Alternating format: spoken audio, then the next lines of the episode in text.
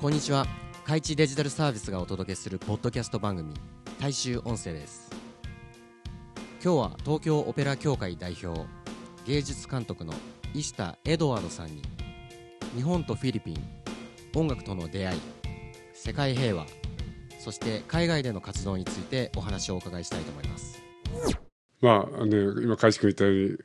まあ、ハーフとして生まれたんだけども、はい。フィリピンとのね、はい。ただ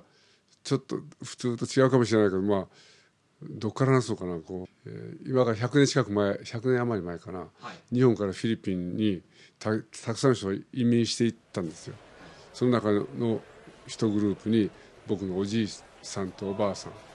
おじいさんが18でおばあさんが16か。その時に天草からフィリピンに移民したわけですあのところ、えっと、ベンケット道路といってねバギオへの道なんかを作るとかいろいろあったのね。バギオへのベンケット道路という大きな道。北のマニラより北のところバギオというところがあります。まあ大きな道路を作るというのでたくさんの労働力が必要だというのではい。多分日本からもそういうのを求められたんじゃないかな、でその時にまあ、日本だけじゃないかもしれないけど移民の人が多分たくさんいたと思うんだけどもまあ両親両親でまだ若いね、はい。1618だから、その 行って一肌あげようと思ったんだろうね向こう行って。で僕の父は向こうで生まれたわけです。はい。まあそれが、はい。ち父方の方ね。母 母は、まあ、フィリピンの、まあ、トワソン系って聞いたことあるかな。トワソン。トワソン系まあおじいさんはどうやらスペイン人だったみたいであのグレゴリオという名前だったらそのおじさらにお父さんはグリエルモとか言って、まあ、スペイン系の名前がずっと来てる家系だったみたいでね。で母自身は、まあ、あのおばあちゃんの方は母のお母さんでね、はまあなんかふまあ普通のフィリピン人だなんだけども両親が早く亡くなったかなんかではい。割にこう大変な思いをしてはい。いらっしゃったおばあさんが。まあそれで母はとにかくそこの長女として生まれたわけ。で父は戦争直戦争始まってえー、と終戦のちょっと前ぐらいに1940年代。40そうだ終わったのが45年だから43年ぐらいにはい。兵団に取られたのかな、まあ、フィリピンにいながらやっぱり日本人ではあったからはい。取られて。あじゃあそのフィリピンに行ってから戦争が始まったということですか？そうそうそう。それはそうだって行っててだっておじいさんの代から行っててはいおじいさんおばあさんの代から行ってたよ。で父は向こうに生まれてるわけだから。困りますよね。ああもう大変だと思うけど。それは父はだから生まれたの。は千うん何年だ1914年ぐらい。はい死の1914年生まれて。で母は1917年生まれだったと思うけどね。はい。まあそれぐらいででまあ1917年、昭和元年が1926年の大正ですよね。そうかそうなのかな、父は長男だったからそれまあ弟や妹もいたんだよ、あ弟や妹がいたんだけども、はい。それでそれプラスは母の方は、さっき言ったやっぱりそういうかところで生まれたけども、はい。やっぱり長女としてやっぱり妹や弟がたくさんいたわけ。はい。でしょ。でだけども母は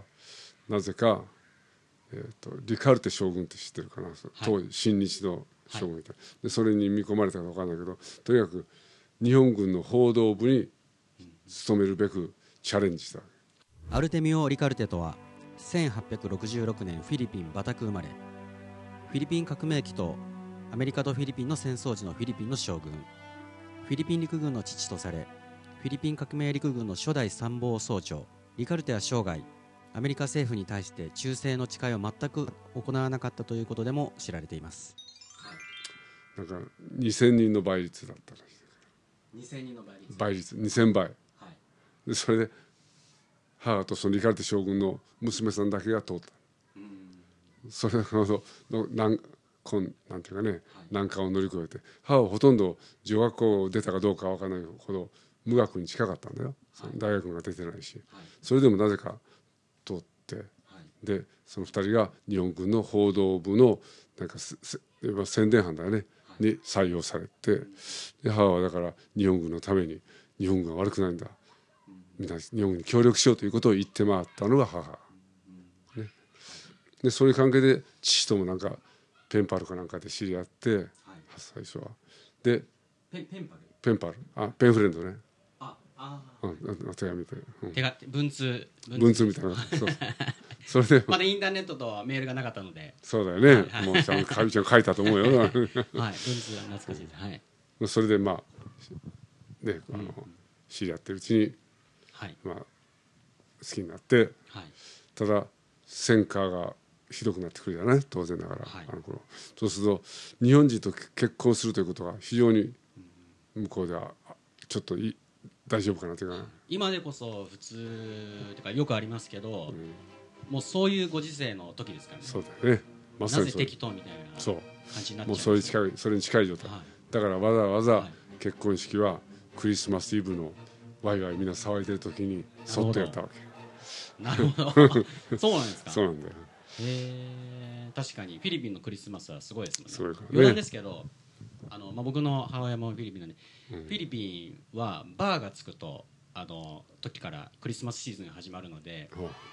あのディセンバーって BER あ そうか。だからそのオーガスセプテンバーからセプテンバーがあとはもみんなフィリピン人はクリスマスが好きなんで。そうね。すみません。ちょっと話それちゃって。簡単にあのちょっと自分のこともあの話すと分かりやすいと思うので僕36歳で1983年生まれなんですね。うーん。で僕は小学校と中学校マニラで育ったんですよフィリピン。うんで僕の母親もフィリピンのミンダナオ島出身ででその時に僕はフィリピンで育ったから周りには56人ハーフの友達がいてで日本人学校で育ったので残りはその駐在の日本人のお仕事で来てるうん。あの子供たちと育ったんですけれどうん。もでもフィリピンで、えー日本の語で日本の勉強をしたんですね、日本の大学とか高校に行くために、うん。まあ、僕高卒なんですけうんれども、で僕の世代よりも今のもっと下の若い人の今の10代20代の方がまあフィリピンハーフってものすごいたくさんいる。んですよソーシャルメディアとか見ててもね結構普通に増えていてうん。で僕は自分より上のあの年代の方には会ったことがなかったのではい、でしかもその意外と日本もフィリピンも戦後の日本とフィリピンの関係ってうん。あんまり話す機会って意外とないと思うんですよ、まあ、なんか日本の親日国とかあの語学留学でセプ島があるとか、あのそういったぐらいしか情報がなくって、エドワードさんのお母さんがエドワードさんをお腹に妊娠された時はまだフィリピンにいらっしゃったんですよそう。でその後で、えー九州に。まああのとにかくし、ね、日本軍に母は勤めたということはもう有名な話だ向こうでは、当然ながら終戦後の反日感情の中で命からがらにフィリピンから逃げるようにして家族で来たわけね、で最初に着いたのが僕の生まれた年の1947年の7月に佐世保に上陸したわけ、それから大阪に行って父はなぜかうまいタイミングで赤十字になんか顧問としてなんか入ることができたのね、大阪の赤十字病院の。でそれで大阪に引っ越して僕は9月に生まれたわけ、つまり7月に着いてから相当身重だよねもうそのあ頃でも結構お腹が直前です。お腹の大きい時に。そう78か月の時に佐世保に着いて僕は生まれ大阪で生まれたんだしかもお母様はその時初めての日本ですそう初めてね。もう言葉もお大変だと思うよ。土地も分からない。今みたいにインターネットありませんから。分からないですねどんなね国え。か、うん、本当大変だと思でう大阪に行かれて、まあそれで、まあね、僕が生まれあと下にも2人ほど弟が生まれたんだけどね、まあ、日本に来てから母の苦労たるややっぱりいろんなあったと思うよ、そうですよね。うん。まあ、フィリピンにいる間も大変だったと思うけどね。だって日本人も知らないですもんね。そう知らんフィリフィリピンってどこみたいな。どういうことみたいな。感じですよね、うん。お互いにいろいろと違うし分からないしっていう感じでも大変だと思うんですけど、ね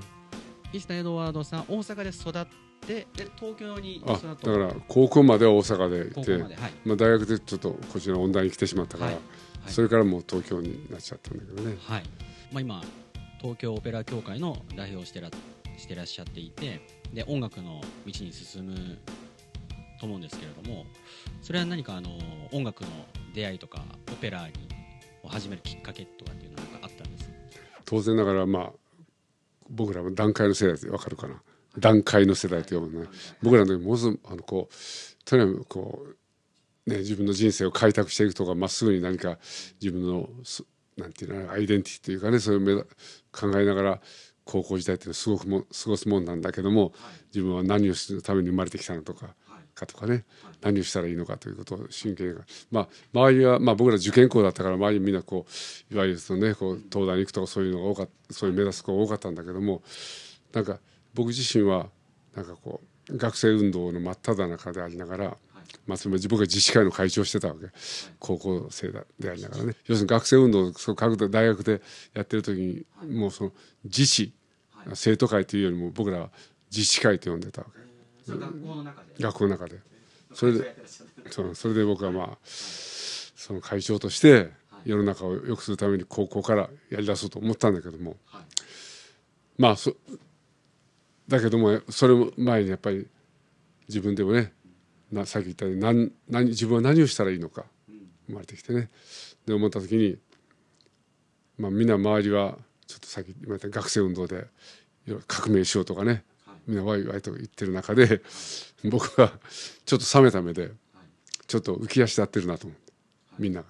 浮き足立って。もっと言えば大地にしっかりと根を下ろしたようなことしてしっで一番大切なのは自分の先輩たちがね歴史をしっかり学んで自分のねいろんなこう歴史の中自分の先輩たちが何を考えて何を挫折して何ができなかったのかということをしっかりと歴史を自分が吸収して初めて新しいものができるんじゃないかと思った。だからいたずらにこう革命革命と言って自分が今まで自分のね祖先たちが何をしてたか分かんないのにその場で革命革命と言ったって何かちょっと気がしたわけ。その当時はあのの若い人たちは学生の人たちっていうのは、うん、何何を革命というのは何が不満で何を変えたい日本のその安保体制で分かるかアメリカ別体の体制とかあそんなそうそういうものが嫌だったわけね。もっと独立した国家でありたいと、はい。うん、で独立した国家であってだから要するに徹底した民主主義で国になりたいのに、何か違う。何か上から体制的なことで押さえつけられているような何かがある。それを跳ねどけようそんなこと感じるんですか？まあまあ仲間たちって同同級生たちはそう思ってた、はい、やっぱりその、うん、なんていうかなもっと自由でありたい。もっと伸び伸びと自分たちがの世界を救っていきたいと僕らの世代は思ったんだよ。うん、ね、思ったのはいいんだけども、はい、まあ言ったような自由でただまあ言ったねそのこう革命っぽいことを言うんじゃなくて、はい、本当にいい世界を作りたいんだったら、はい、今まで自分たちの、ね、何を先輩たちがしてきたのか、うん、それをちゃんと勉強して自分の体の中に入れてから、うん、そして改めてそこからじゃあ我々は何をしようかということを考えるべきなのに、うん、今までのことを知らないでおいて、今の自分たちの浅い知識の中で、はい。ね、浅いね若いし、はい、ちゃんと分かってないと思う、はい、なのにそんなこと言ったって何か違うなと思って、待てよと言うんで僕は自治会の会長でありながらやや当時は反動体制反動って言われたんだけどね。反動って分かるかな、はい、あの動きに対して反動だからちょっとまあもうちょっと押し付けというかもっと足元をしっかり見ようと言ったわけだからちょっとみんなと違ったわけちょっとね。で、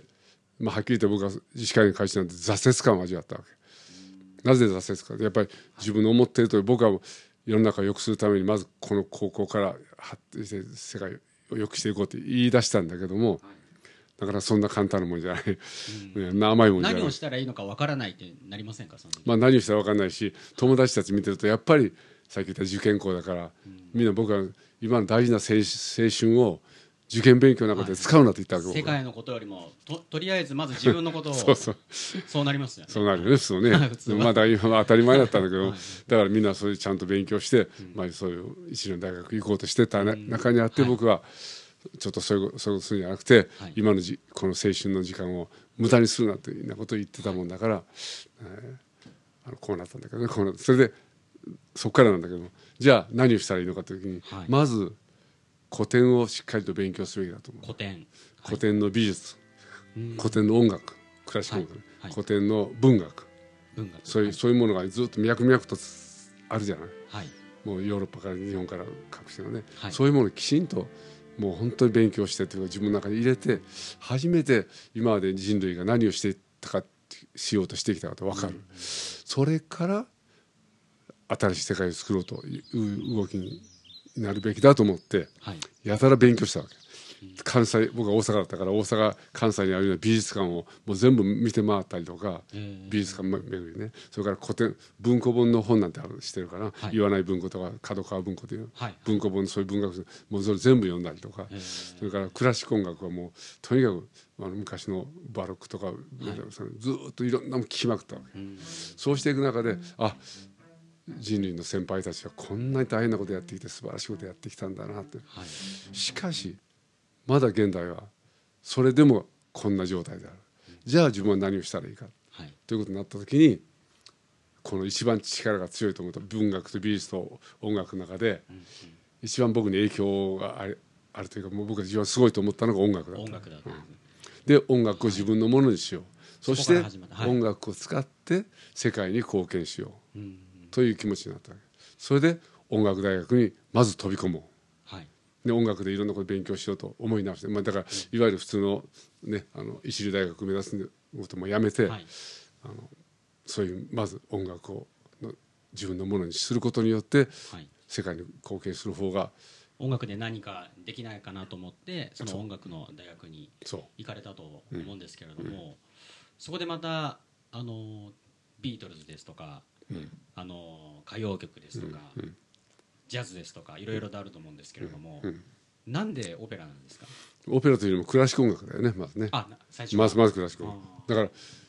例えば当さっきのさっきあの今の革命とかさっき言ってた時に周りの同時代のに流行ってること同時代にみんなワイワイ言ってることはい。よりも、はい。さっき言った人類の歴史の中ずっとやってきたことの方がなんかもっと本当になんていうよりしこう深いものがあるで今流行ってるものというのはももしかしたら素晴らしいものもあるし歴史に残るものもあるだろう、はい。しかしそうじゃななくてね忘れられていく程度その場しのぎのというかその場限りの、はい。まあ、みんながこうブームに乗って流行に乗ってるというかな、はい。そういうのもいっぱいあるわけだから、はい。でそんなことに振り回されるよりもむしろ古典さっき言ったように、それを勉強することの方が現代のじゃあ、ね、ビートルズとかそういうことそれに夢中になることよりも、はい。まずそっちだと思ったね。最初クラシックから始まったってことなんですけれども、今日もポッドキャストをお聞きいただきありがとうございます。今回は主にフィリピンについてのエピソードを中心にお話をお伺いしましたが次回は音楽やオペラについてもっと深くそして海外のポーランドや中国での公演についてのエピソードなどをお届けしたいと思います。それではまたお耳にかかりましょう。さようなら